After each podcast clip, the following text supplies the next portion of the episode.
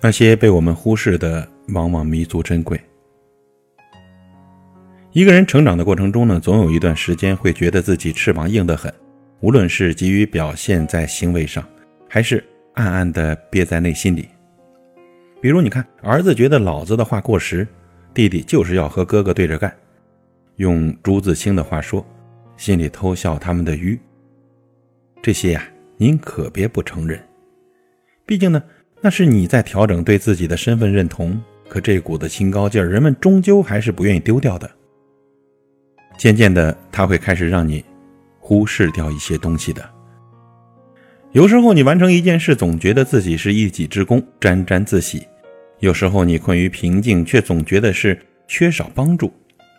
可实际上呢，有些人一直在你背后撑着你往前走呢，只是你一直视为理所当然罢了。比如奥斯卡获奖影片《至暗时刻》有个片段呢，让我印象深刻。丘吉尔主张抵抗，更多的人主张和谈。庙堂之上，唇枪舌战，一面是来自同僚的尖锐质疑，一面是摇摇欲坠的国家防线，前所未有的压力呀！外加上曾经的战场失利，让他感到孤立无援，彻夜难眠。那时的他认为，失去了同僚支持，就会失去了全部了。直到他溜出轿车，走上以前很少踏足的伦敦地铁，和自己从未留意过的老百姓交谈，看到了小女孩、油漆匠、小学徒等等，都有坚持抵抗的决心，做好了过苦日子的准备。他这才意识到，是这些人一直跟自己站在同一战线，是这些平时总是被自己忽略掉的人们，真正给了他希望。从那之后呢，丘吉尔行走间用拐杖敲击地面的声音。再次响彻厅堂，而且愈加的铿锵。前阵子呢，和高中的室友聚会，高三备考时的经历，自然还是最有的聊的。当年早出晚归的生物钟，自然不必多说，各种颜色的练习册更是成为了谈资。这时候，一个同学突然转过头来，那段时间看书看的脑子都木了。说真的，每周就盼着抢点你妈给你送的加餐。这可是实打实的外部补给呀，要不然呢，这一周周的过得可太没劲了。没想到啊，过了好几年，他还记得，当时呢，如果你冷不丁问我备考期间印象最深的是什么呢，我可能都不会给出这个答案的。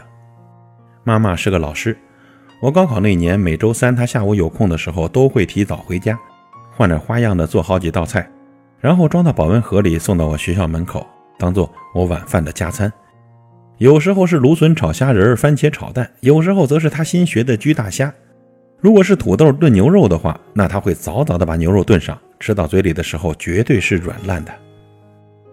必须得承认，他是一顶一的行家。就像那句经典的台词：“人生就像一盒巧克力，你永远不知道下一块是什么口味。”那个保温盒每次打开盖子，总会有惊喜的。其实每次的菜量都远超过我一个人的饭量。这才有了我和室友抢着吃的情景。这样的场景持续了整个高三。高考结束之后呢，大家也考到了比较理想的学校。当时的我呢，下意识地将这个结果通通归功于自己之前下的功夫。是啊，堆在桌子上足以挡住视线的练习册，放在地上绊倒别人无数次的小书架，桌洞里塞得满满的考试卷子，这是当年班里的常态，差不多搁谁。